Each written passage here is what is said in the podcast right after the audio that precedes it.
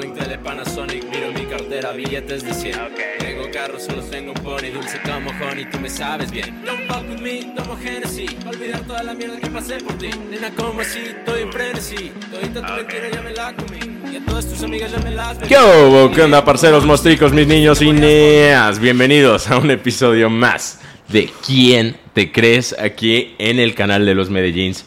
El día de hoy tengo al primero, al primero de, al, al primer invitado recurrente en el canal, en el podcast de ¿Quién te crees? Y la razón por la que lo invité es porque creo que tiene una perspectiva muy similar a la mía en cuanto a la forma en la que hacemos el negocio, pero la ejecución es muy diferente a la mía. Y esos dos contrastes creo que se llevan muy bien, se agregan valor el uno al otro, y entonces el tener una plática, una conversación con esta persona, me agrega valor, me agrega un punto de vista totalmente diferente, y creo que es un hermano para mí, una persona a la que amo, aprecio, admiro, estimo muchísimo, entonces Sé que este es el segundo podcast en el que lo tenemos. El primero fue uno de los más vistos. Si no lo han visto, vayan a verlo en este momento. Pero estoy seguro que este también les va a aportar muchísimo valor. Así que desde sus hogares o desde sus autos o desde donde estén, ayúdenme a recibir con un fuertísimo aplauso al señor Andrés Felipe Barrio. Gracias, gracias, no, de verdad, me siento muy honrado de poder estar por segunda vez acá frente al micrófono. Muchas gracias, Juanca. Eh, comparto la misma opinión acerca de, de, cómo pensamos y acerca de la ejecución en el negocio, debido al éxito que tuvimos tan grande en, con el primer podcast. Marica, por favor, venga. Bueno, hágale, de una. A algunos dirán que desde que eres mono eres más lámpara. ¿Qué les tienes que decir al respecto? Que sí, no mentiras. eh, tan pronto me lo, me lo puse así, eh, me empezaron a contactar Justin Bieber, que por el parecido con Justin Bieber, por usar tanto su y marca, todo. y ajá, sí, que plagio, y yo. Debe ser pesado, debe ser pesado. Antes de, de hablar del por qué, quiero que iniciemos con la ya tradicional puesta de gafas. Hace algún tiempo atrás tomé la decisión de, de ser yo el que elige qué gafas se va a poner el invitado. De hecho, bueno, en, en tu episodio eh, yo elegí tus gafas, unas También. gafas muy bonitas. Y el día de hoy te voy a ceder mis gafas favoritas, que son estas. Son unas gafas muy bonitas. Ah, maricón. Ahí tiene usted, joven señor. Muchas gracias. Vamos a ver si nos sorprende. Oh, son clásicas, son chimbas. Gafotas. Ay, son parecidas. Sí similares. Hay que limpiarlas. Como la forma como hacemos el negocio. Así es, similar. Es que es similar pero distinta a la uh -huh. vez.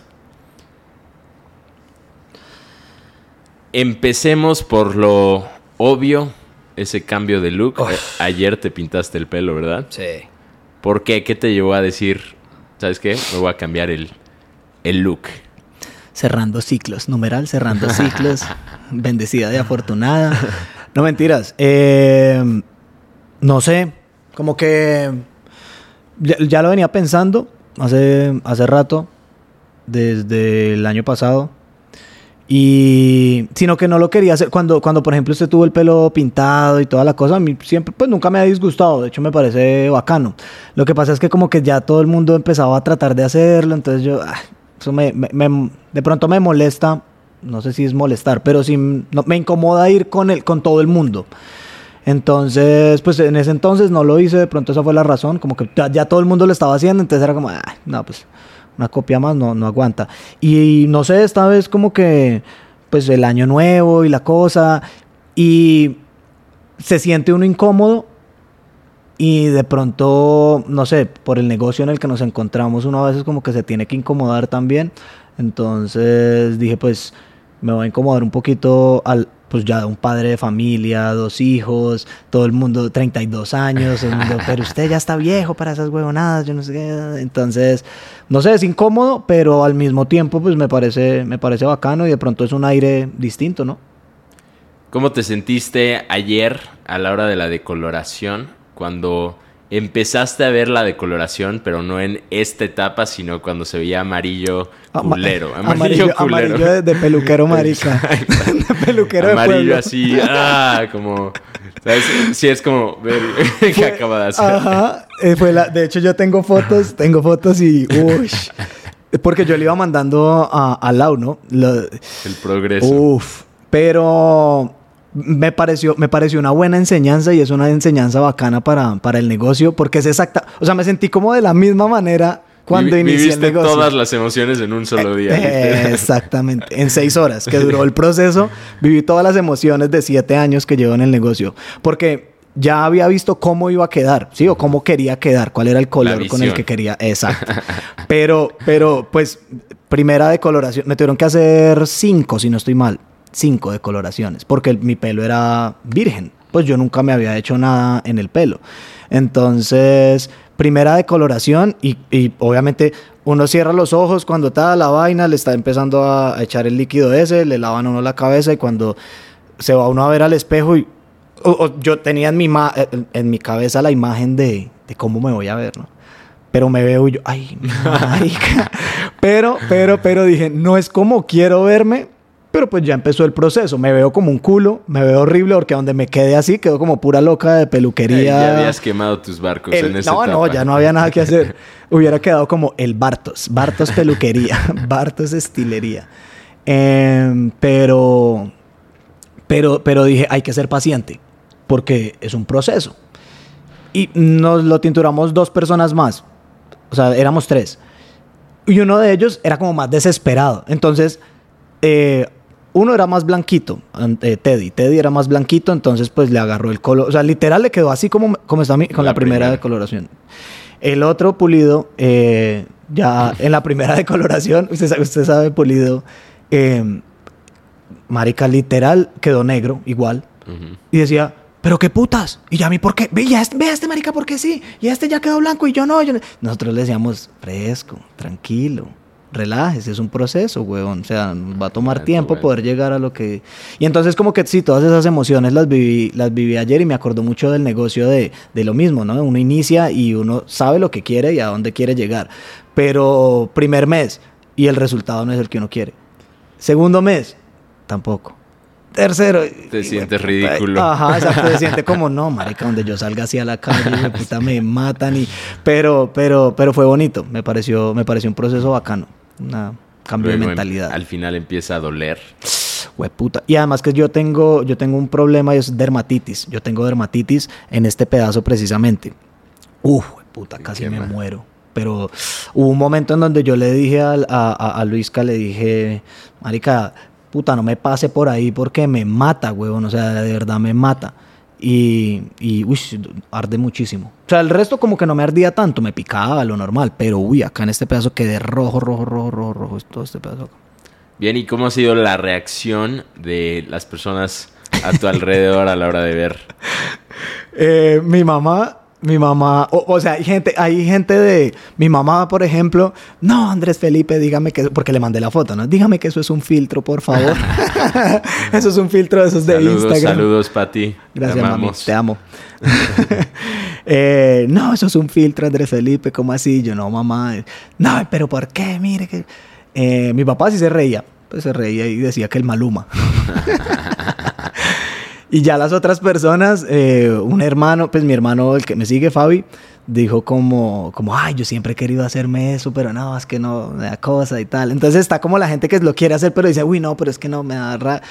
Y hay otra gente que de pronto, por ejemplo, mi suegra, eh, pues, yo pensé que iba a quedar peor, me dijo.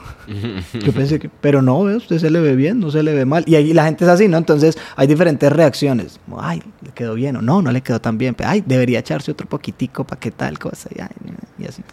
Y sé que estamos hablando de algo muy estúpido y superficial, banal, pero al mismo tiempo tiene mucho que ver con, los cambios, en realidad, porque cuando tú tomas la decisión de hacer un cambio, drástico y aunque sea banal y estúpido y superficial, pequeño, es no solo el cómo me voy a sentir, es el cómo me van, a percibir, cómo me van a ver, de qué manera me van a juzgar aquellos que ya me conocen.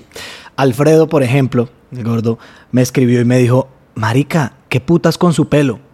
Y entonces le dije, pues ¿cómo así que qué putas? Me dijo, sí, es que después de su papá, usted es la persona más conservadora del mundo.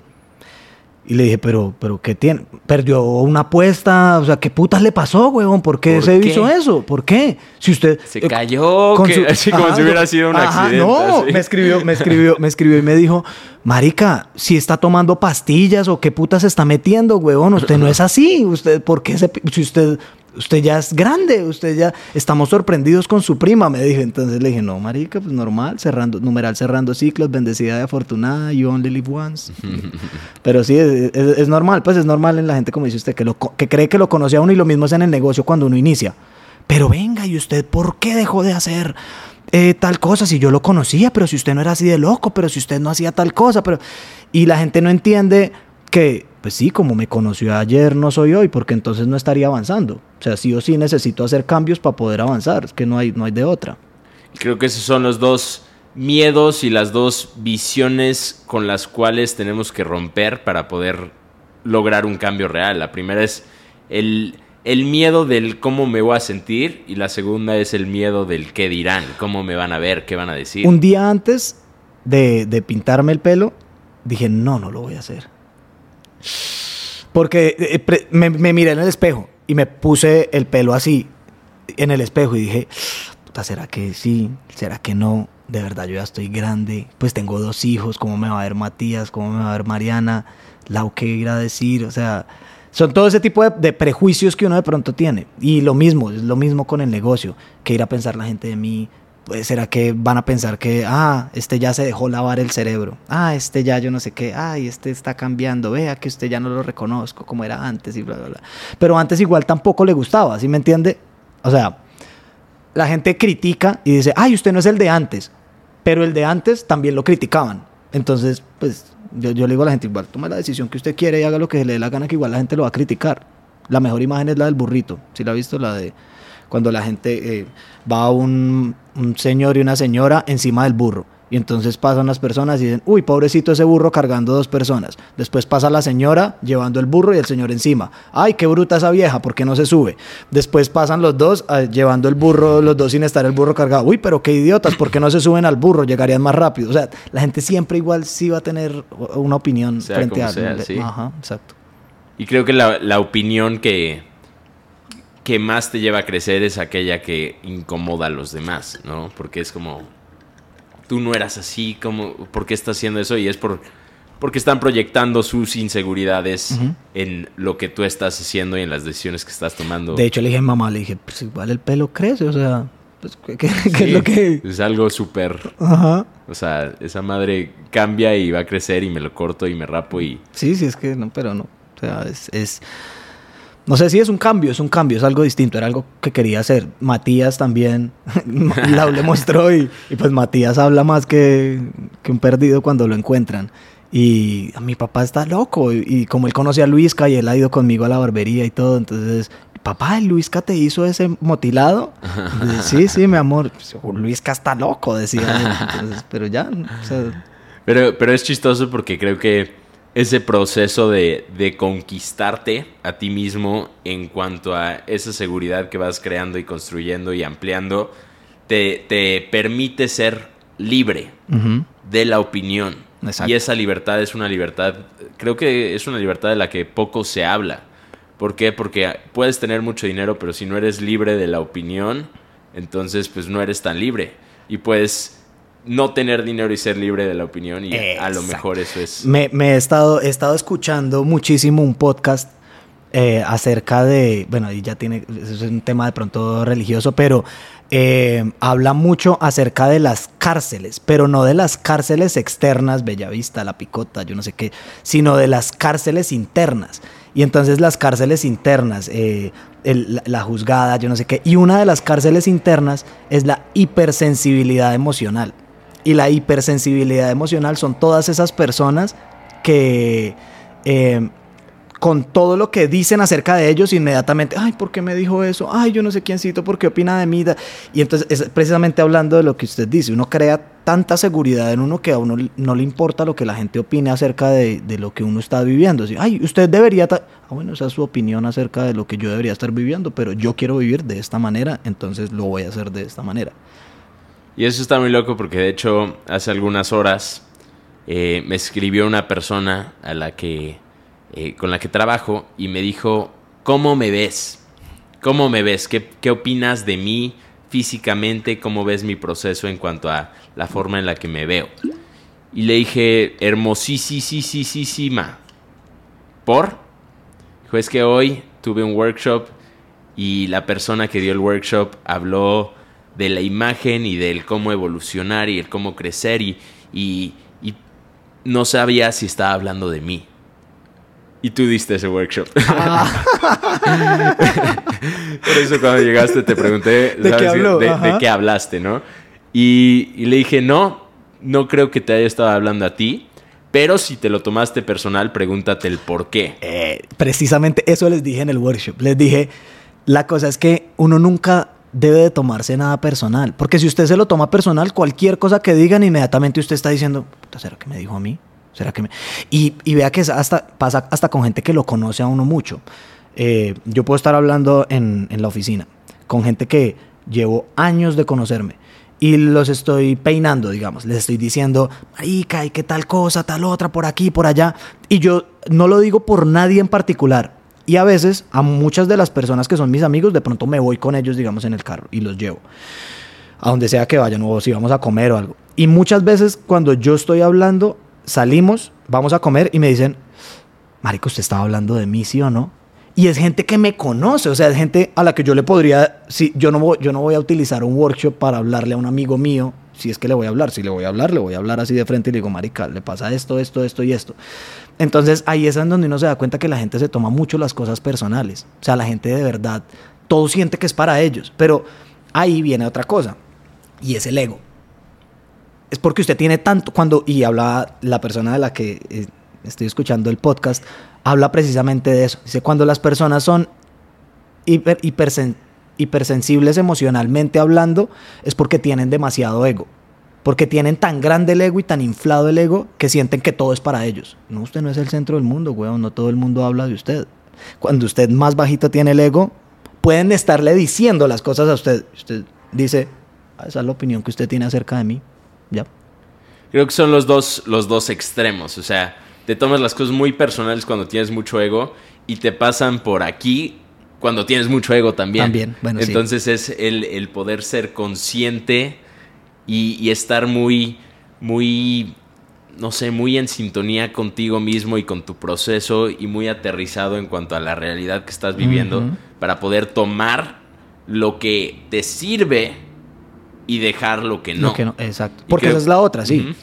Agarrar lo que... Porque usted me puede estar y usted me dice, uy, yo creo que sí, no le quedó tan bien y tal. Entonces yo analizo y digo, lo que, tiene, lo que está diciendo Juanca tiene razón. Voy a tomar, pero no todo.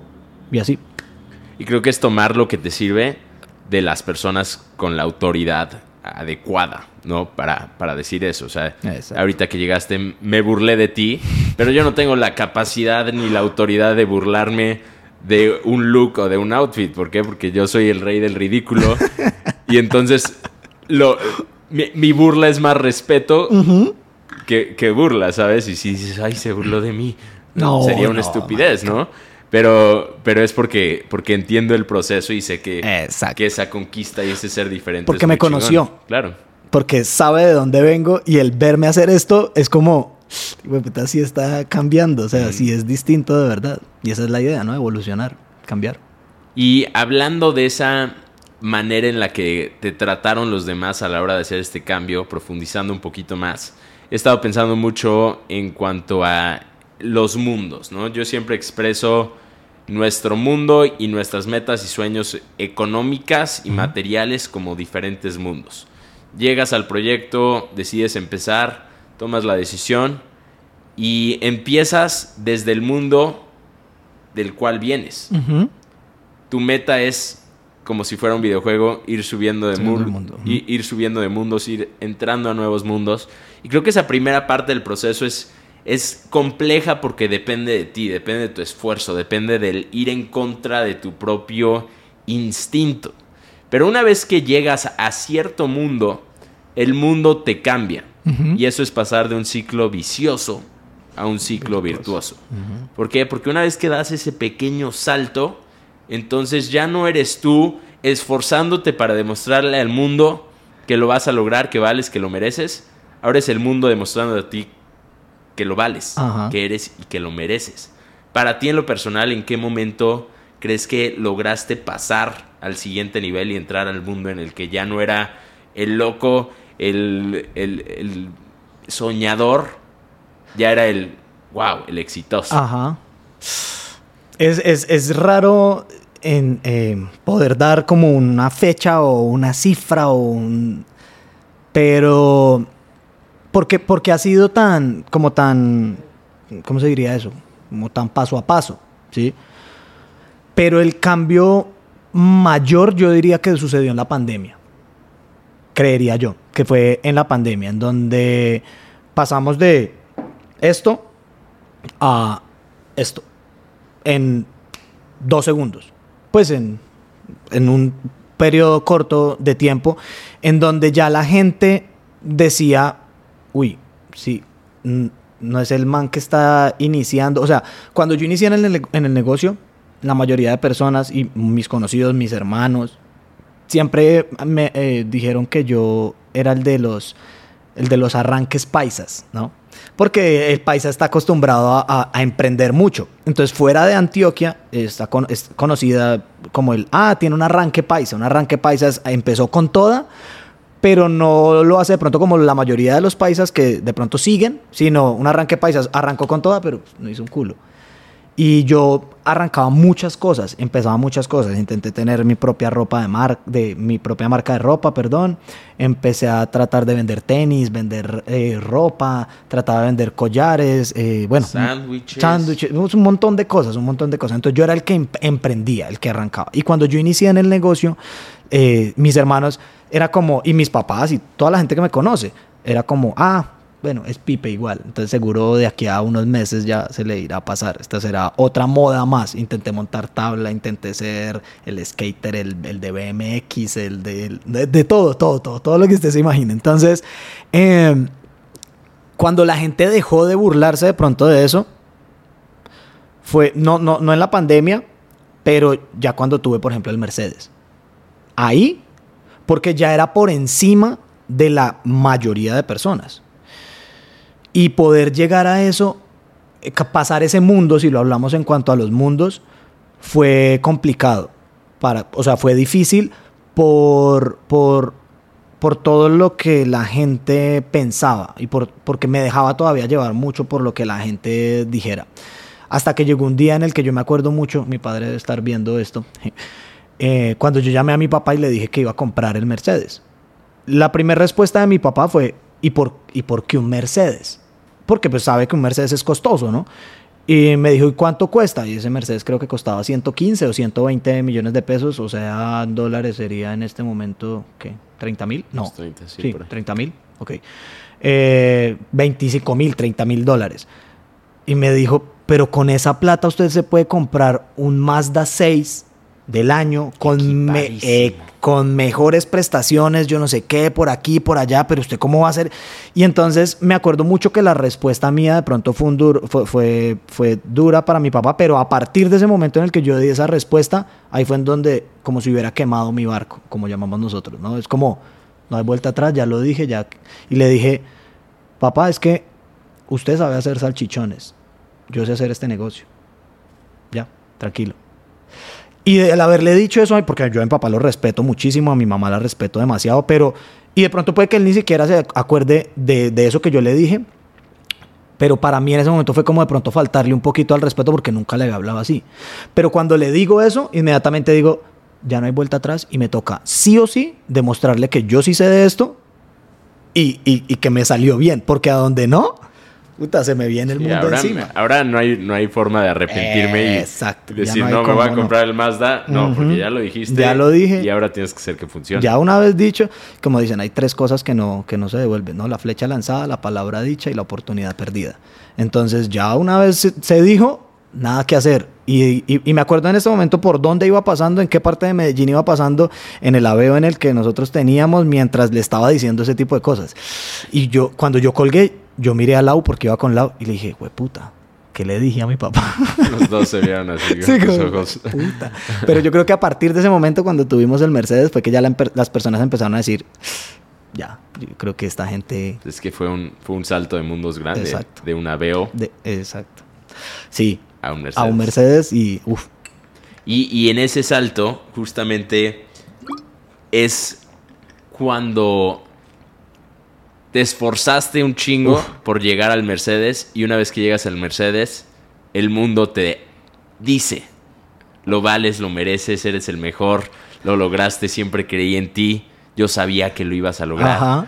¿Cómo le haces? Exacto. Cuéntame qué tengo que hacer, cómo, Ajá. cómo le hago para formar parte de tu equipo, ¿sabes? Ajá. Y creo que ese salto, e- esa línea delgada es la que la mayoría de personas no cruzan porque no saben lo cerca que están de ella. Exactamente. Hay una cosa que yo no sé si usted se acuerda que yo le dije una vez, y le, cuando yo iba avanzando, me acuerdo mucho cuando estaba en Zafiro, yo iba avanzando así en, en- en- esos mundos, llamémoslo mundos, me gustó. Y yo me acuerdo que yo le dije a usted, dije, marica, me tiene sorprendido que entre más plata usted gana, menos tiene que gastar porque como que ya entró al mundo, o sea, ya entró, ya, ya, ya está adentro y son cosas tan, tan estúpidas como, por ejemplo, eh, está ya usted rodeado de tanta gente que gana tanta plata que igual a usted no le importaría pagar la cena de todos, pero a usted se la pagan. Pero porque ya entró al mundo en el que se encuentra esa gente. Pero cuando usted no está en el mundo de esa gente, ahí es cuando usted dice, no, no, ¿cómo, me voy a sentar en esa mesa si a donde me lleguen a decir que yo pague la cuenta, güey, puta, me muero. Pero como usted ya está ahí, es como, no sé, no sé, o sea, entre más, es- eso es lo que me he dado cuenta, entre más plata gana usted, menos gasta en cosas que no quiere gastar. Sí, no sé si me estoy dando a entender. Sí, Pero sí. creo que el, el entrar al mundo requiere estar dispuesto a, a sobrepasar cierta resistencia. Y si la viéramos como resistencia externa, sería como una como un force field, como una, no sé, como, Un- un- una bola, ajá. como una burbuja alrededor de cada mundo y la resistencia. Como cuando usted juega. Call of Duty, que empieza como a reducirse la bola. Esas, ajá, sí, sí, sí. Como, como- y esa resistencia interna para mí son limitaciones, programación. Y, y entonces, cuando quieres entrar a un mundo al que no perteneces por tus limitaciones, es complejo porque la resistencia es el ir rompiendo cada una de esas limitaciones. Exacto. Pero cuando ya formas parte de ese mundo porque ya no tienes las limitaciones que antes tenías, entonces ya formas parte de, ya eres el mundo y no eres un wannabe del mundo. Ajá. Ya eres parte de y entonces vas a traer más de lo que hay. Y usted se siente, y usted se va sintiendo cada vez, mm, sí, no, no incómodo ni siquiera con lo que está viviendo. O sea, el hecho de que una persona llegue eh, en un Mercedes, en un BM, usted dice, bueno, o sea, eso como, somos como del mundo, pero porque ya uno logró sobrepasar esas barreras, como dice usted, esas barreras mentales que uno tiene, que no le... porque antes, de pronto usted veía llegar a alguien en un Mercedes y usted venía en el aveo. Y nada más por el hecho de usted tener el aveo, mentalmente usted ya decía, no, este man pertenece a otro mundo. Entonces se le acerca siquiera de una forma distinta, le habla de una forma diferente, o sea, es, es muy, es, muy, es muy distinto. Entonces por eso a mí me gusta mucho el negocio en el que nosotros estamos porque, como se lo digo y se lo repito a todo el mundo siempre, Marica, fuera de que usted gana plata, usted crece como persona y eso es más importante y eso no tiene, o sea, eso no tiene valor. Eso no tiene valor. Y esta mañana en el workshop estaba hablando con, con la gente acerca de eso. Yo les decía, vea, para mí es muy difícil irme del negocio por plata, porque yo nunca entré por plata. Porque bien o mal, gracias a Dios y gracias al esfuerzo de mis papás, a nosotros, o sea, mis papás me podían dar muchas cosas. Entonces, viajar para mí no era sorprendente. Eh, tener carro para mí eso no era algo. Entonces, yo estoy acá en este negocio y me debo al negocio y me debo a muchas personas y eso es lo que eso es lo que más valoro o sea yo hoy en día no estoy en el negocio por si me dan 100 mil pesos más me dan 2 millones más 3, 20, 15 sino estoy en el negocio es porque porque hay tantas cosas a los hay tantas cosas que le debo a este negocio que han hecho en mí que valen muchísimo más que el dinero. Mucho más que el dinero. El ser la persona que soy hoy en día, como pienso, como puedo, gracias a la persona que soy hoy en día, puedo tratar a mi esposa como la trato, puedo criar a mis hijos como los crío, puedo tener amigos como los tengo. O sea, son muchas cosas y por eso a mí me parece muy mal agradecida la gente que, que simplemente salta de un, de un lado a otro por plata. Porque, porque entonces es feo decirlo y pues igual acá podemos decir lo que sea, pero son las prostitutas que por plata se venden, si me hago entender, son como las putas que, ah, le ofrecen más plata acá, bueno, listo, le ofrecieron menos plata acá, entonces para allá no voy, entonces para aquí sí voy. No, huevón, hay, hay otras cosas a las que usted se debe, usted no es solamente dinero, sino, sino es mucho más que eso, usted es una persona gracias al negocio en el que se está desarrollando. Hace algunas horas hablaba con un gran amigo que, que forma parte del negocio y acaba de regresar a la ciudad de Medellín, entonces estaba platicando acerca de, de la vida con él, como qué planeas hacer, planeas regresar, planeas trabajar. Me dijo, pues sí, o sea, estoy, estoy viendo, estoy analizando las circunstancias porque prácticamente sería empezar de ceros. Y entonces le dije, no, de hecho creo que estás equivocado, no estás empezando de ceros, porque ya llevas un proceso de cambio. Exacto. Si comparas a la persona que eras con la persona que eres, estás empezando, si, si pensabas que era de ceros, estás empezando desde En 100. En, en 100, en 1000, en 10.000, porque la persona que eres hoy es totalmente distinta a la que eras hace Exacto. tres años. Hace tres años estabas empezando de ceros, hoy estás empezando desde un punto de partida totalmente y absolutamente distinto. Y entonces, sí, ese es el trabajo, pero la, el nivel de atracción que vas a tener Completamente es diferente. otra cosa. ¿Por qué? Porque tu perspectiva es distinta. Y es justo lo que mencionabas ahorita, de, de cuando entras al mundo, te empieza a tratar diferente el mundo. Y es algo que, por ejemplo, el día de ayer me, me ocurrió. Me acabo de, de comprar una nave, estoy estrenando, estoy estrenón. Gracias por esa bella presentación. Y me fui a comer a, a un restaurante aquí en la ciudad de Medellín con mi novia. Entonces, pues llegué al restaurante y yo voy muy seguido a ese restaurante, pero pues no Nunca iba, iba en- nunca iba en esa nave. Iba en el Mini Cooper. Entonces siempre me daban un lugar. Pero ayer llegué y me dieron el lugar enfrente del restaurante. Claro, entonces me estacioné enfrente del restaurante, me abrieron la puerta, bienvenido señor, tiene reserva, no, pásele por aquí, tome asiento aquí, bla, bla, bla. Comimos muy rico, salí del restaurante, venga señor, le abro la puerta, súbese por aquí. Y entonces eh, le dije a mi novia, ¿cuánto le doy? Y, y abrí mi cartera y había billetes de dos mil, de cinco mil, de diez mil, lo que sea, ¿no? Y me dijo, de dos mil ya no puedes dar. No, ni por el... De dos mil ya no puedes dar. Ni de cinco mil, ni... No, no, no. Y me dijo, de dos mil ya no puedes dar. Pero básicamente lo que me dijo es, de dos mil ya no puedes dar porque ya no perteneces a ese mundo. No. Y eso está cabrón. Ajá, Eso está cabrón. exacto. ¿Por qué? Porque te lleva a comportarte De una forma de distinta. una forma distinta y a dar desde un lugar diferente. Porque ya eres de. Ya Otro eres y perteneces al mundo de la abundancia y no al de la carencia. Sí, ya es como, no, marica, no. O sea, y hasta usted se sentiría mal, porque puede, puede solo tener dos mil en el bolsillo y usted puede darlos y usted, "Fua puta, le quedé debiendo a ese man. O sea, se, se puede sentir hasta mal, ¿no? Sí. De, porque no, o sea, como en este carro, como acá, no, yo no soy así, no, puta, me quedé, quedé debiéndole. Y, y le quedas debiendo porque más allá del carro es el trato especial que te dio. ¿sabes? Y entonces es loco porque es el, el- el valor del trato que te dan es equivalente a lo que crees valer. Y lo que crees valer es el disfraz que te pones todos los días. Para mí la camioneta que me compré es un disfraz, Es un disfraz. con el que voy a andar. ¿Por qué? Porque creo que lo valgo. Exacto. Valgo ese disfraz, conquisté ese disfraz, así como tú ahorita estás conquistando ese pelo mono. es una conquista. Y el mundo externo y lo material es una conquista. Y entonces cuando conquistas esa parte y ese disfraz, entonces... Y, y, que- y vea que, y vea que es, es, es curioso. Ayer, tres personas nos pintamos el pelo de la misma manera. Tres. Pero los tres íbamos vestidos distinto. Y cuando llegamos los tres a la oficina, todos los tres fuimos tratados de manera distinta. Entonces, a mí no se me veía como el pobre, sino se veía como, como, es feo decirlo, es feo, pero decía como, no, marica, pero es que, pues sí, vale verga, usted tiene el pelo mono, pero no se ve como de peluquería porque, porque tiene vestido tal, tal, tal, tal, tal.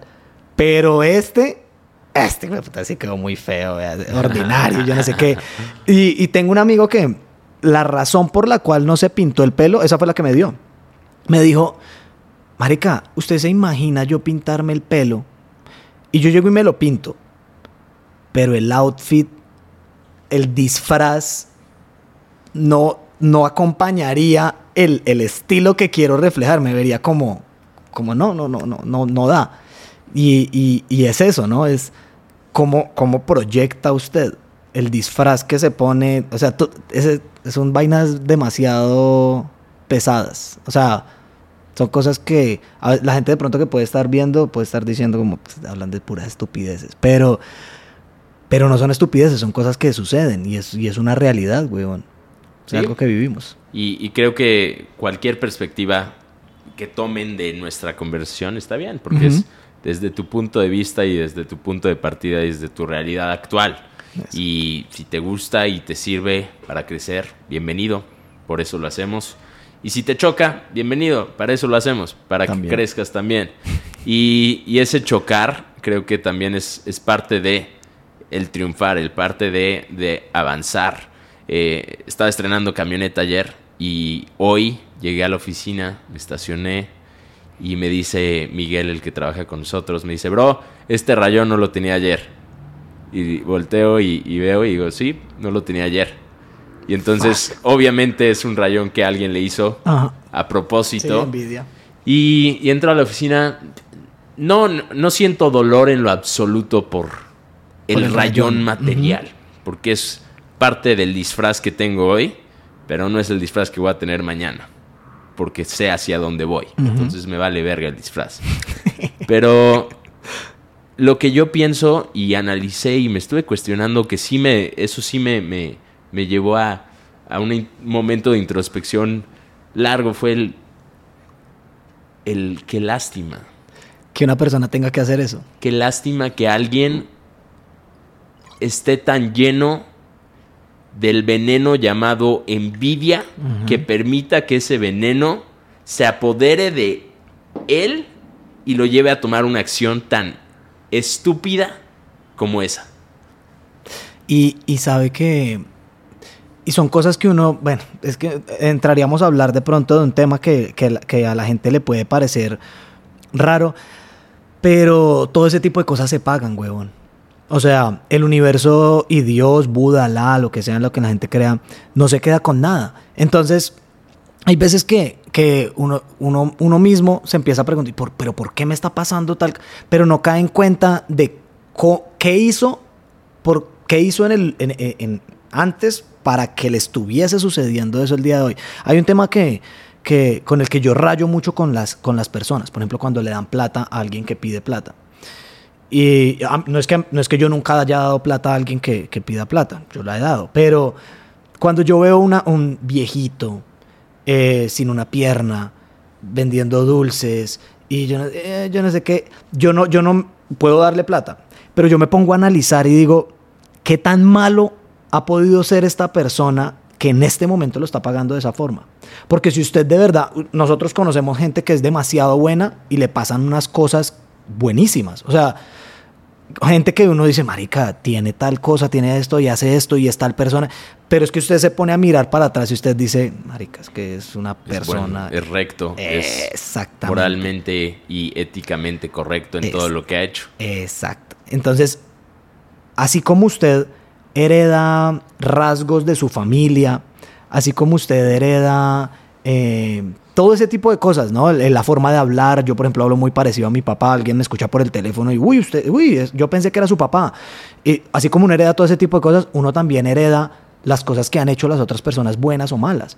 Entonces, ahí es en donde cuando uno empieza a comprender todo ese tipo de cosas, a veces se cohíbe de hacer esas cosas malas porque usted, no, usted entiende, comprende que puede que usted no lo pague, pero quien lo va a pagar son sus generaciones y eso es- sería cagada. Que la gente diga como, es que mi abuelo fue un... Esto está loquísimo porque quiero profundizar en este tema porque es un tema del que hablé bastante hoy y, y es justamente del, del trascender. ¿no? ¿Quién es tu bisabuelo?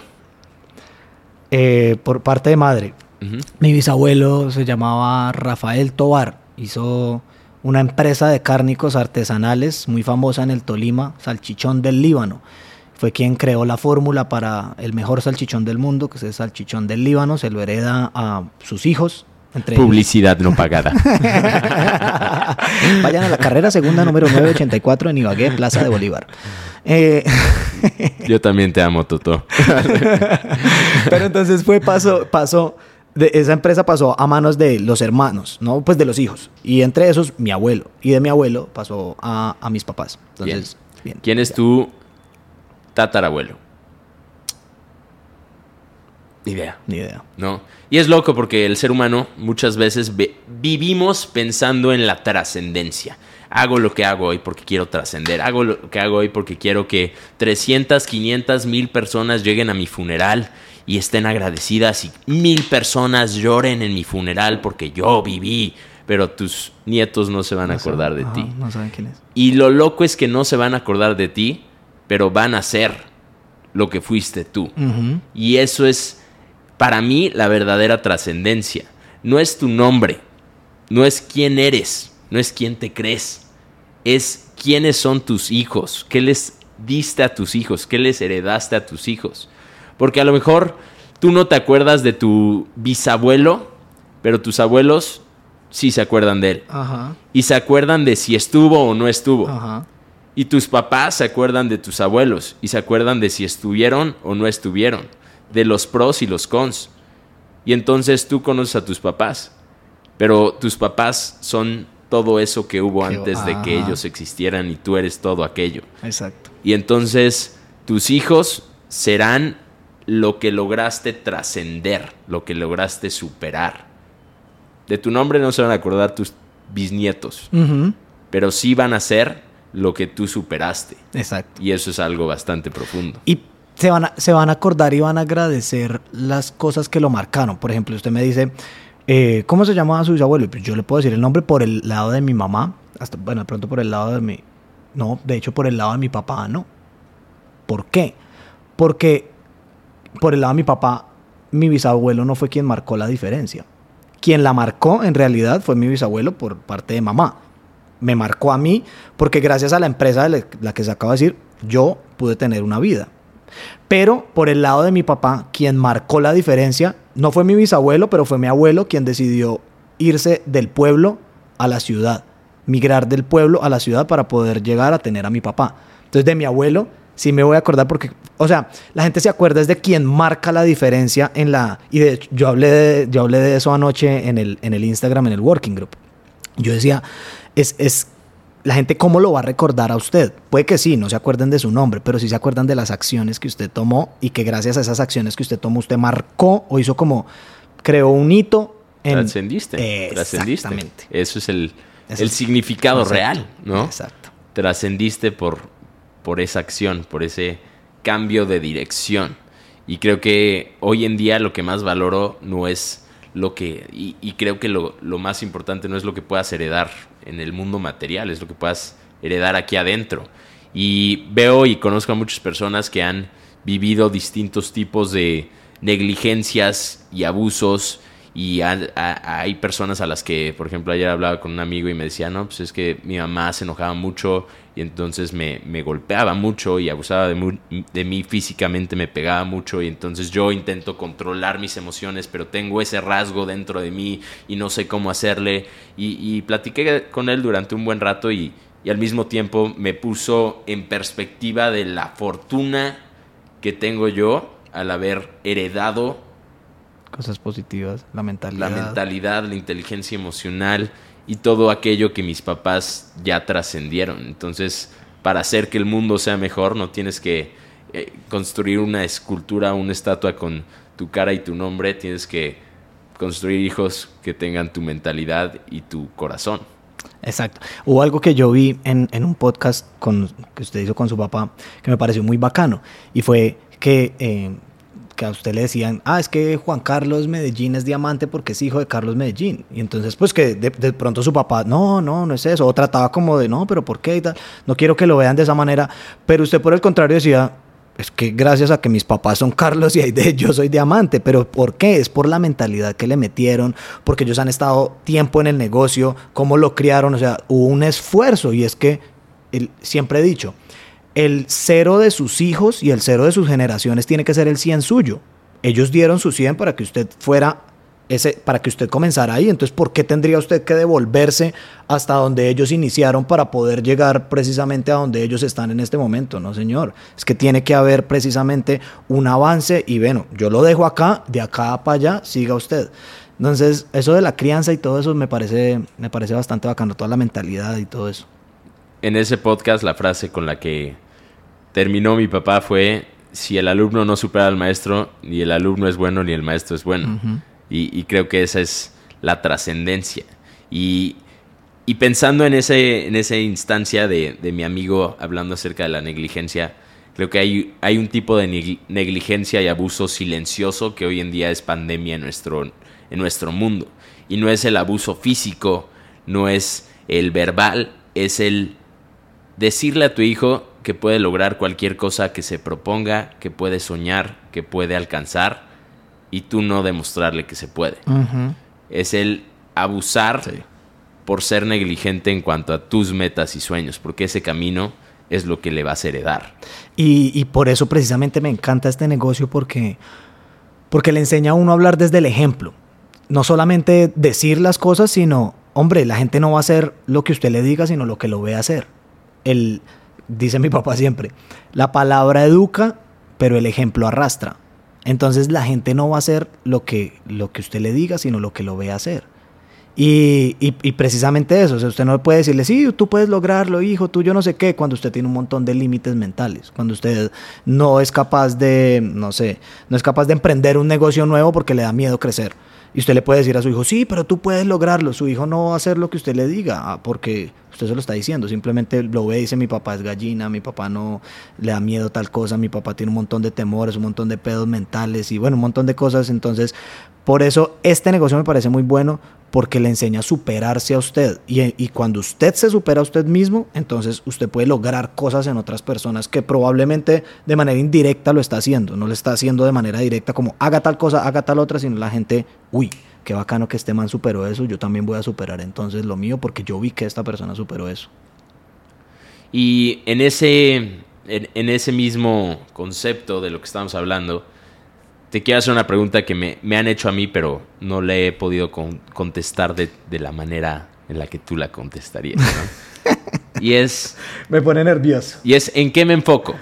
Me enfoco en mí, en avanzar, en crecer, en llegar al rango al que quiero llegar, o me enfoco en llevar a mi equipo a un nuevo rango, porque entonces, si me enfoco en crecer, si soy alguien que se enfoca en su meta, en su sueño y crezco, a lo mejor es algo, una forma de pensar muy egoísta. Uh -huh. Entonces, ¿qué hago? ¿Me enfoco en mí o me enfoco en ayudar a estas 3, 4, 5, 6 personas en avanzar y crecer? Oh, esa es una buena pregunta. Y esa eh, es, es, yo voy a responder como, como Felipe Barrios, ¿ok? Como Felipe Barrios creció. Puede que las cosas hayan cambiado, puede que no hayan cambiado, puede que a alguien le funcione, puede que alguien esté de acuerdo, como puede que alguien no esté de acuerdo.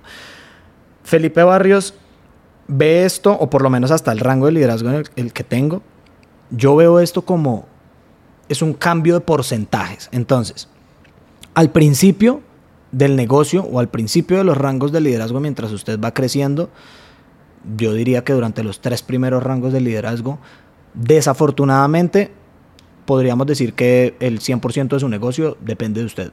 O 100, 90, 80% del negocio depende de usted. Entonces, es una realidad en la industria en la que nosotros nos encontramos que la gente va a dejar, o sea, no va a seguir, ¿ok? Entonces yo le digo a la gente, yo cómo lo hacía. Yo estaba en mi mesa sentado haciendo mi trabajo, pero mientras yo hacía mi trabajo, pues iban uniéndose personas a mi equipo de trabajo. Yo lo que hacía, yo, era decirle a la gente, en vez de yo dejar lo mío a un lado para precisamente llevar a avanzar a esa persona que en realidad no sé si va a estar o no va a estar, porque usted se imagina siete años que nosotros llevamos en el negocio, cuánta gente hemos visto pasar por el negocio, cuánta gente que nos ha dicho a nosotros, hasta diamante, vamos con toda, yo no, cuánta gente hemos visto así. Entonces, uno en realidad no sabe porque eso es como una lotería. Yo por qué voy a dejar mi trabajo a un lado para poder concentrarme en que usted tenga éxito si en realidad no sé si usted vaya a querer tener éxito o no. Entonces lo que yo hacía era, yo sigo trabajando y la mejor forma de poder enseñarle a usted es míreme hacerlo. Siéntese acá al lado mío. Míreme hacerlo y cuando usted tenga alguna pregunta yo voy a estar ahí para podérsela responder. Pero yo no voy a dejar de hacer esto en este instante para poder dejar a un lado y entonces concentrarme en usted porque no estamos haciendo nada. Por, la, por el negocio en el que nos encontramos, por la industria, por el plan de compensación, hay algo que se llama apalancamiento, spillover y todo ese tipo de cosas. La forma más sencilla de poder hablar con esas personas y, el justificarles el por qué usted está llevando a cabo esa acción es, ¿a usted le gustaría tener personas en su equipo de trabajo? Sí. Usted en este momento no sabe tener personas en su equipo de trabajo, pero yo sí. Si yo sigo trabajando mientras usted me está viendo, está aprendiendo, yo puedo tener personas que puedo poner en su equipo de trabajo. ¿Le gustaría que eso sucediera? Sí, sí me gustaría. Entonces, míreme trabajar, aprenda de mí. Si usted sobrevive, si usted vive en el negocio, bacanísimo. Si usted no vive en el negocio, entonces igual yo no dejé de hacer lo mío y voy a seguir teniendo cómo poder reemplazarlo a usted. Pero si yo por el contrario lo que hago es dejar de lado lo que yo, lo que yo sé hacer para poderme enfocar en usted y usted al fin y al cabo después de dos semanas dice, no, es que estaba muy duro, mi mamá me pegó y mi mamá me dijo que no podía seguir en el negocio porque yo no sé qué y entonces me voy a volver a emplear. Cuando yo vuelva a retomar otra vez, entonces, no, puta, ahora sí empecé otra vez y me va a tocar llevar un proceso y no es un no es un secreto para nadie que toma tiempo. Entonces, ¿por qué voy a dejar yo de hacer las cosas? Ahora, eso durante los primeros rangos de liderazgo. Pero en los rangos de liderazgo en los que de pronto nos encontramos nosotros, es una realidad, y lo decía yo esta mañana, es una realidad que yo creo que para poder llegar a un rango de liderazgo en el que nosotros nos encontramos, de nosotros depende por ahí un 0,5% de lo que nosotros hagamos, me hago entender, ahí ya hay una fuerza de un equipo de trabajo, pero hay una fuerza de un equipo de trabajo porque nos vieron hacer en un inicio, porque si no, no existiría. Y existiría la relación de las personas en donde no hay una relación, básicamente. Entonces, usted hace porque usted quiere, pero no porque usted se vea inspirado por mí. Pero pues entramos ahí. Entonces, después de un punto, si ya, sí ya yo, Felipe Barrios, me puedo concentrar en su resultado, pero porque ya tengo todo un equipo de trabajo grande, consolidado, un ingreso fuerte, el que yo puedo decir, acá puedo estar un tiempo y me voy a encargar de que esta, si hago que estas personas tengan éxito, entonces yo voy a tener éxito también. Pero durante los primeros tres por lo menos o cuatro rangos de liderazgo, yo no, yo, mi negocio, hace siete años que empecé a construir y todo eso, yo nunca dejé que mi ingreso dependiera de alguien más, porque yo entendía que mi negocio dependía de mí hasta un punto. Y de ahí en adelante sí pude empezar a tratar de concentrarme en las otras personas. Y creo que ahí es donde el, término egoísmo se puede malinterpretar de muchas maneras. Y entonces alguien por no ser egoísta puede convertirse en alguien sumamente egoísta. Y alguien egoísta puede ser el menos egoísta del mundo, dependiendo la forma en la que veas ese término y ese concepto, ¿no? Es lo que acabamos de mencionar de la negligencia de los padres que no cumplen sus sueños. ¿no? Sí estuviste ahí para mí, pero... pero Usted no ha hecho nada. ¿Y de qué me sirve que estés viendo la tele todo el día a mi lado si no estás cumpliendo tus sueños, si no me mostraste un camino hacia la vida con la que quería y, la vida que me llevó a creer que podía aspirar a más. Y eso es a lo que nosotros nos dedicamos, precisamente. Ahí está toda la respuesta y es, yo hago porque yo quiero tener y cuando yo tenga usted va a querer también lo que yo tengo. Entonces ya le habré enseñado porque le he enseñado con el ejemplo a, a seguirme, ¿sí? Entonces, eso. ¿Tú por qué, por qué empezaste y cómo ha ido cambiando la historia que te cuentas a ti mismo del por qué lo haces. Esa manera de frasearlo suena muy eh, escéptica. Pero, ¿cuál fue tu propósito inicial para iniciar? Y hoy en día, ¿cuál es tu propósito para seguir? Es buena la pregunta. Uy, Wanga. Eh, inicié porque quería distraerme.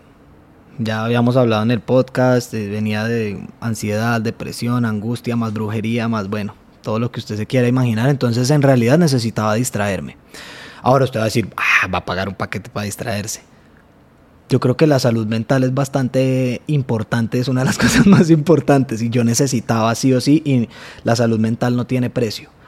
Y entonces fue la razón inicial, podríamos decirlo. Después, obviamente, encuentra uno las razones monetarias, ¿no? Entonces, ah, necesito eh, más dinero, necesito tal cosa y tal otra. Entonces, a medida que uno ya va avanzando, ya cuando como que uno va completando esos mundos, como dice, como dice usted, completa esos mundos de, el mundo de necesito distraerme, ok, ya me distraje, ahora qué, ¿Qué es lo que tengo que completar? Siguiente mundo.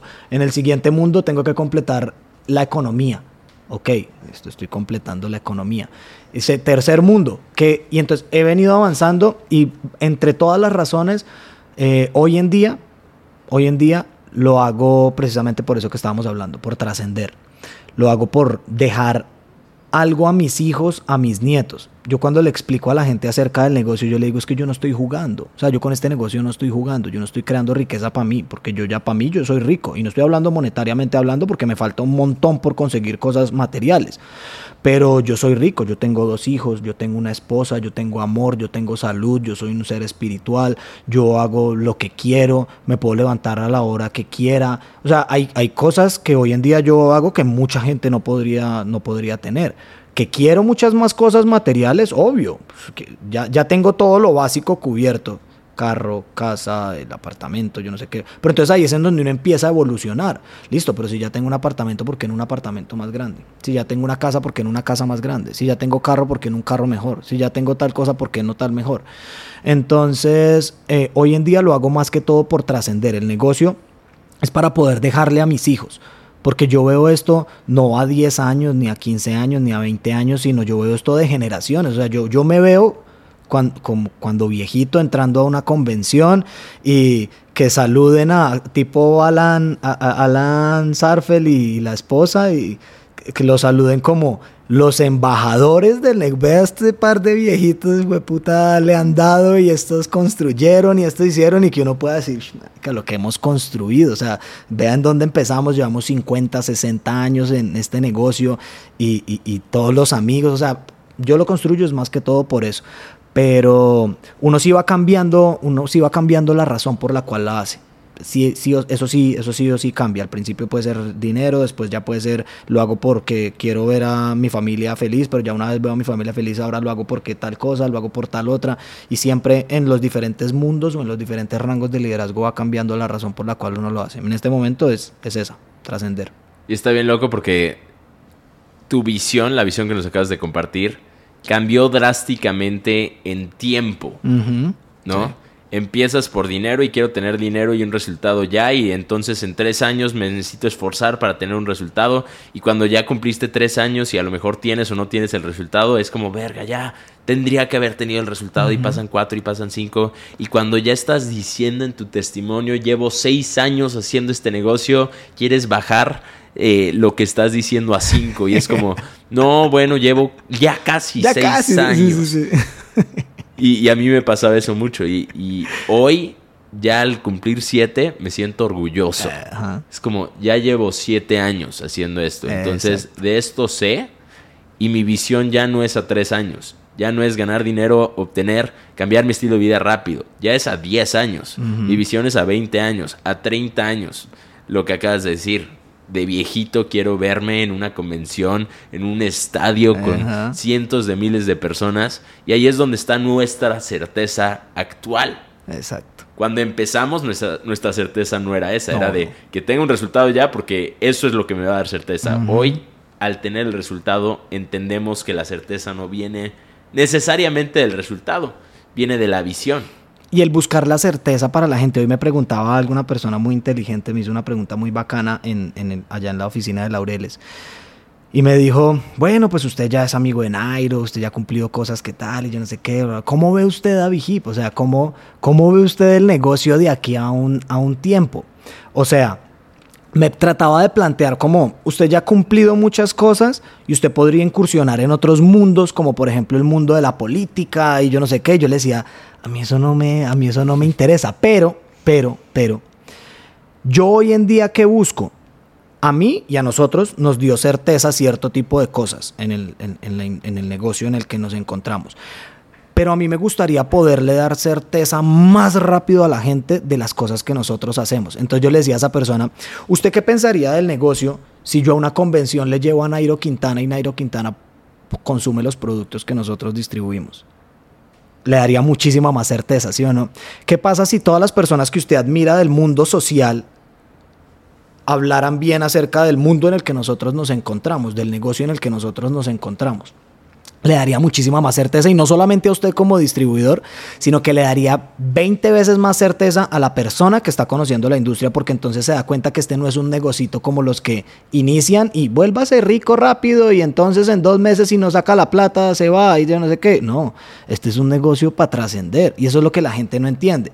Por eso cuando la gente, cuando la gente salta de negocio no, no, no tiene la visión que nosotros tenemos acerca de lo que nosotros vamos a llegar a lograr y de lo que podemos lograr con este negocio porque esto más allá, y puede sonar trillado, pero esto más allá del negocio es familia. O sea, yo me siento hermano de Mike, yo me siento hermano suyo, yo me siento eh, eh, familia con todos los altos rangos de liderazgo, no solamente porque, ah, que Yogi es de la familia, porque Yogi está casado con Carla y es su cuñado. Y yo, no, no es por eso, weón, es por la relación que nosotros tenemos y por lo que hemos podido llegar a lograr. Entonces, yo cada vez, si yo me, si yo estoy en este mundo de Vigip, y, estoy empezando a incursionar en este mundo social, como, ay, que es amigo de Nairo y que yo no sé qué, y que está entrando en tal. Entonces uno trata de ampliar su mundo, pero no es para ampliar su mundo, sino yo lo hago es para llevar este mundo a este.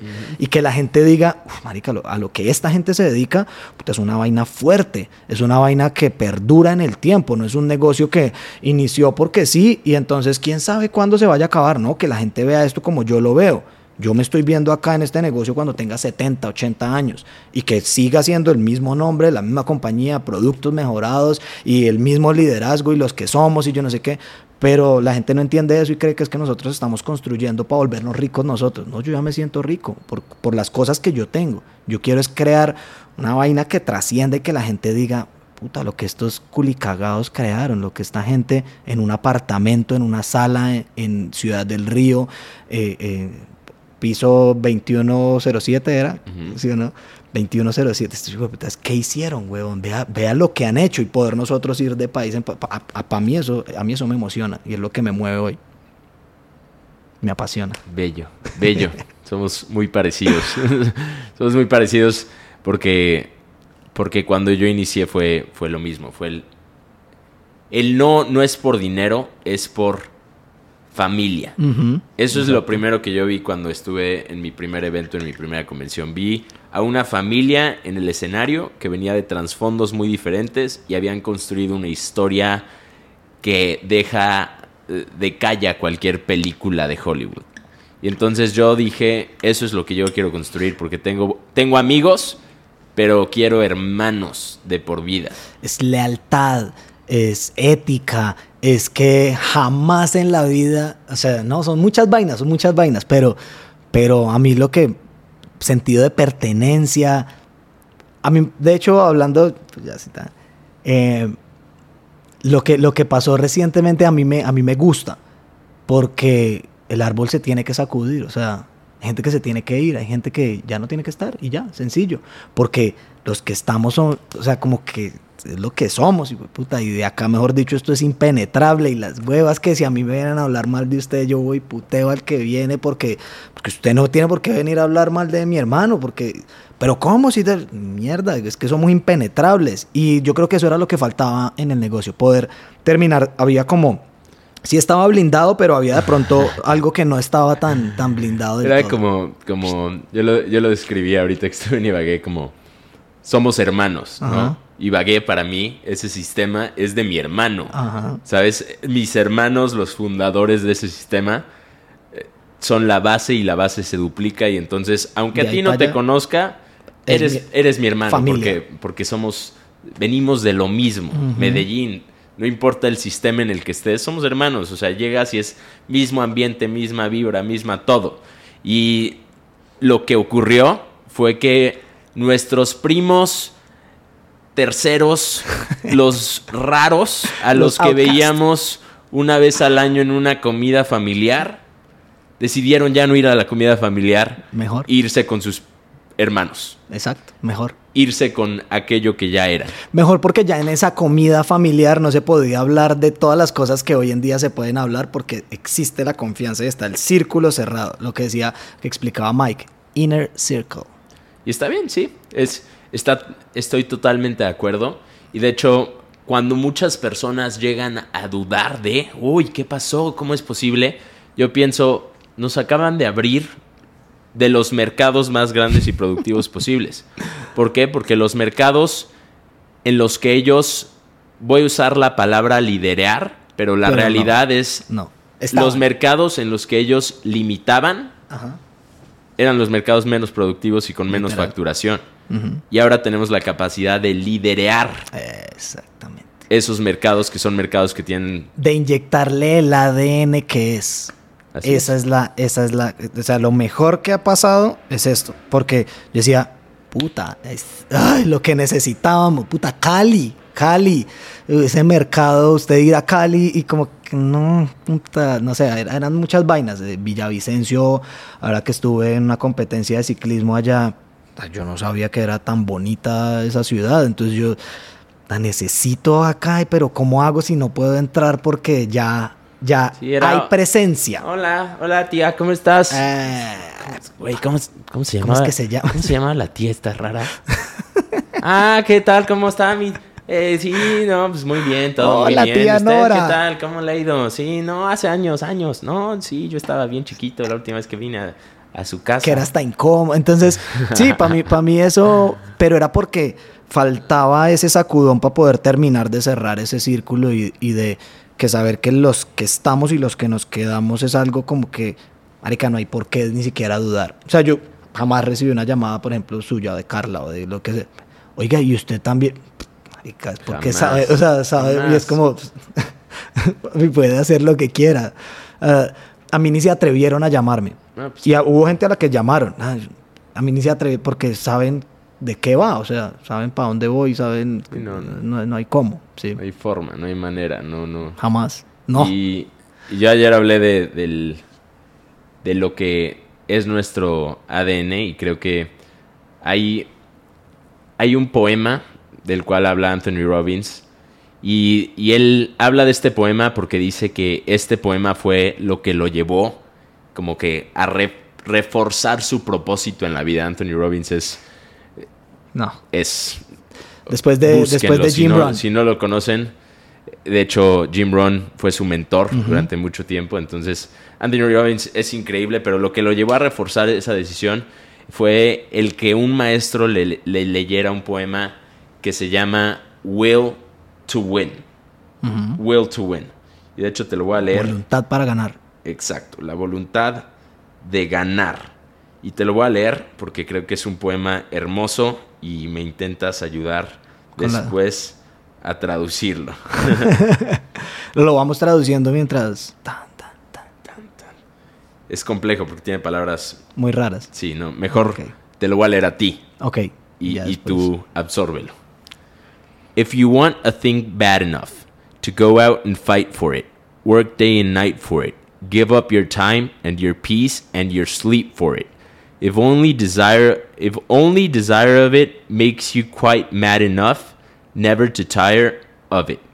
Makes you hold all other things tawdry and cheap for it.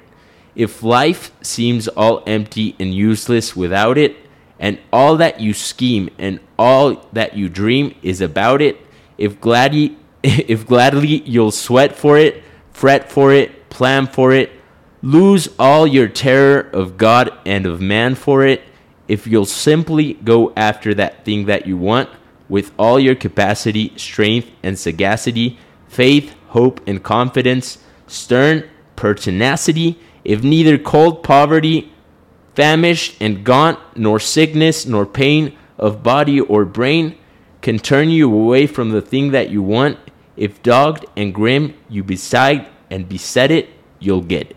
The will to win. Y es que si lo que quieres y deseas es una obsesión absoluta, que no importan las circunstancias, tu voluntad está ahí, entonces lo vas a obtener, lo vas a conseguir. Y creo que el, el no tiene que pasar, chimba. el inconveniente de nuestros primos hermanos lejanos es que vendieron su voluntad Eh, por monedas. por monedas. Entonces, pues, Literalmente por monedas. A mí, a mí el, único que el único sentimiento que me causa es tristeza. Y es feo uno decir que le tiene lástima a alguien, pero me genera un poco de lástima porque uno alcanza, al- son primos lejanos y son primos feos y todo eso, pero uno alcanza a tener un poco de cariño, ¿ok? Y me da cagada. Porque Puta, es como cuando usted ve de pronto, sí, ese familiar lejano y tal, y usted ve que se está metiendo en las drogas, por ejemplo. Puta, pero marica, ¿por qué, huevón? Yo sé cómo va a terminar. Triste. A mí me parece eso triste, porque peor error de, el peor error que pueden cometer, desafortunadamente. a mí, a mí me valen madres porque tomaron su decisión y, y van a enfrentar sus consecuencias. Sí, a mí lo que me parece triste es que, que no la tomaron solos y, Ah, no. y lideraron.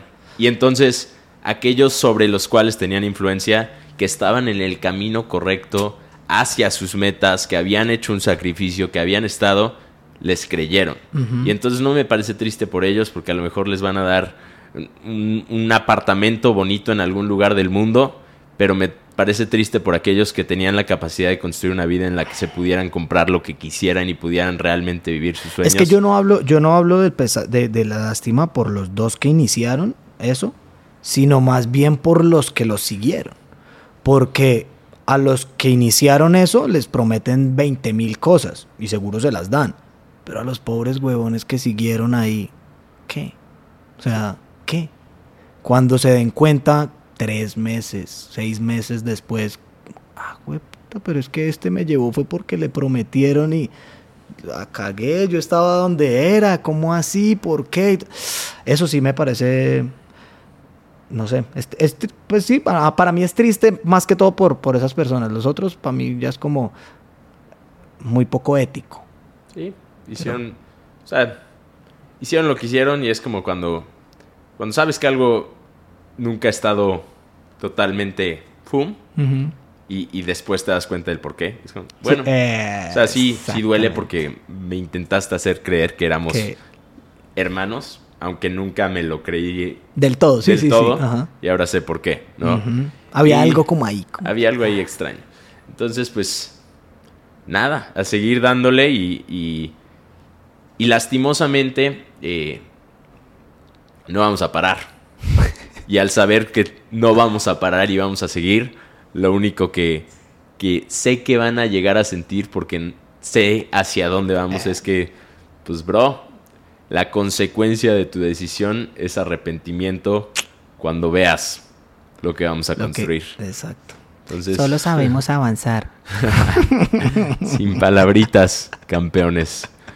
Este, Felipe, me encantan las conversiones contigo porque, como lo mencioné al principio, somos y tenemos conceptos y una forma de pensar muy Muy similar, similar, una manera de ejecutar distinta, pero creo que eso es lo que, lo que le agrega el ingrediente mágico Ah, Exacto. A, a- a lo que a estamos toda esta construyendo, sopa. a esta Porque sopa. una sopa no se puede hacer solamente con sal, necesita Exacto. pimienta, Un necesita poquito de- este, un poquito, un poquito de sazón. Exacto. Voy a terminar con, con esta pregunta. Ya no es quién te crees porque ya la respondiste. Ya no es eh, tu mensaje al mundo si te estuvieras cayendo de un avión porque ya la contestaste. Vayan a ver el primer episodio con Felipe Barrios. Pero esta pregunta es, ¿cuál es tu visión para ti? ¿Cuál es la meta que te has puesto en este año 2023? Material, eh, Personal, ok. que incluye de- de adentro hacia afuera. Sí, material, pero empieza por la conquista interna y de ahí volverme un ser más espiritual y poder llevar ese mensaje a más personas. Porque siento que hoy en día la gente no le hace falta más plata, sino que le hace falta un poquitico más de cercanía espiritual. Porque al usted acercarse, hubo algo muy bacano con, con, con el podcast de su papá, de Carlos y era que Carlos hablaba acerca de la muerte, que Emiliano le preguntaba que cuándo se iba a morir y yo no sé qué. Y yo creo que tengo un pensamiento similar a su papá en cuanto a eso. Para mí hablar de la muerte no es algo angustiante, porque sé lo que me voy a encontrar por la espiritualidad que manejo y por lo, pues sí, por el ser espiritual que en el que me estoy convirtiendo, pero que necesito tener más de eso para poder tener mucha más certeza y poder comportarme mejor acá. Porque hoy en día me comporto de una forma, pero quiero comportarme mejor, pero es porque, y esto va a sonar muy pastor y todo lo que ustedes quieran, pero yo no, yo hoy en día siento que me estoy volviendo mejor persona y siento que la gente de pronto me admira un poquito más y me puede ver un poquito mejor, pero es porque yo ya estoy dejando de agradar a la gente. Yo ya no lo estoy haciendo por agradar a las personas, yo lo estoy haciendo por agradar a Dios. Entonces cuando el enfoque cambia y lo que yo hago es por agradar a Dios, entonces las personas, no sé, es algo raro, ¿sí? Pero como que ya cuando suelta el, ah, necesito agradarlo a usted, necesito agradar, ya no me importa agradar a la gente, me importa tratar de agradar allá, porque para allá es a donde voy. Esto es pasajero, pero para allá voy. Voy a poner en las palabras de Justin Bieber, que creo que esta cita es muy eh, ad hoc a este episodio, gracias a que eres prácticamente el, el doble. El hermanito de Justin Bieber. Eh, hay una entrevista en la que le preguntan a Justin Bieber acerca de su espiritualidad y su camino y dice, para mí el hago el bien y actúo de manera correcta, no para que Dios me ame, hago el bien y actúo de manera correcta porque Dios me ama. Es como una relación, ¿no? Tienes una relación con tu novia no haces cosas para que te ame. Lo haces porque yo amo. Porque ya te amó. Y entonces creo que eso es el, camino real hacia el crecimiento espiritual. Entonces sí, eh, para la respuesta es eso, volverme un ser más espiritual. Y creo que esa es como la base de todo y de ahí se van añadiendo muchísimas cosas, digamos a las metas materiales, seguramente cambiar el carro, seguramente eh, tengo un plan de poder comprar la casa eh, de mis suegros, pues o sea el segundo piso de mis suegros tiene 12 habitaciones y volver esa vaina una mansión em, también. Y qué otra cosa, lograr y, no, y ya sin dejar de pensar en mí, empezar puntualmente a ayudar a muchas personas a que puedan experimentar lo que nosotros hoy en día experimentamos. hay, una familia que está en Neiva, Carlitos, Mandarina y la hija, que este año necesito ayudar tanto para que puedan poder empezar a cosechar todo lo que han sembrado durante el 2022. Entonces, es, ya, eso ya va a ser como una marca personal, o sea, como una meta de puta que le tengo. No lo voy a volver porque ya son exitosos, o sea, no lo voy a volver, no, Y no es como que me sienta, ay, lo voy a No, voy a estar ahí para poder usted crezca, weón, porque, porque no es porque usted me necesite, es porque usted cree que me necesita. Usted ya lo tiene todo para hacer, pero si yo estoy ahí, entonces seguramente, exacto, seguramente usted va, es como cuando el papá le enseñaba a uno a montar en bicicleta que le ponía la mano hacia atrás, pero no le estaba sosteniendo en realidad y uno iba montando solo, solamente uno consentirlo ahí como que decía, ah, creo que voy agarrado, pero en realidad no, usted lo estaba haciendo, tienen todo, pero lo único que falta es como que ese, ah, yo también estoy, pero pues uno no hace nada. Claro. Muy bien, Felipe, muchísimas gracias. Muchas gracias. Episodio 2 con mi hermano Felipe Barrios ni el primero, ni el segundo, ni el último. De eso estoy seguro. Vamos a seguir. Gran conversación, hermano. Muchas gracias. picos. Picos a todos. Espero les haya gustado. Si les gustó, denle me gusta. Ayuden a que este mensaje llegue a más personas que lo requieren y a los cuales les pueda ayudar. ¿Ok? Entonces, pues compártenlo, denle me gusta, comenten de qué les gustaría vernos platicar en el siguiente episodio que tenga con Está bueno. Felipe Barrios. Y creo que. Creo que. Eso es todo. Eso es todo. Eso es todo, amigos. Miro mi cartera, billetes de 100. Tengo carros, solo tengo un pony dulce como honey, tú me sabes bien. Don't fuck with me, tomo Genesis. Olvidar toda la mierda que pasé por ti. Nena, como así, estoy en frenesí. Todita tu mentira ya me la comí. Y a todas tus amigas ya me las bebí. Dime, ¿cómo así? Dijiste que morías por mí.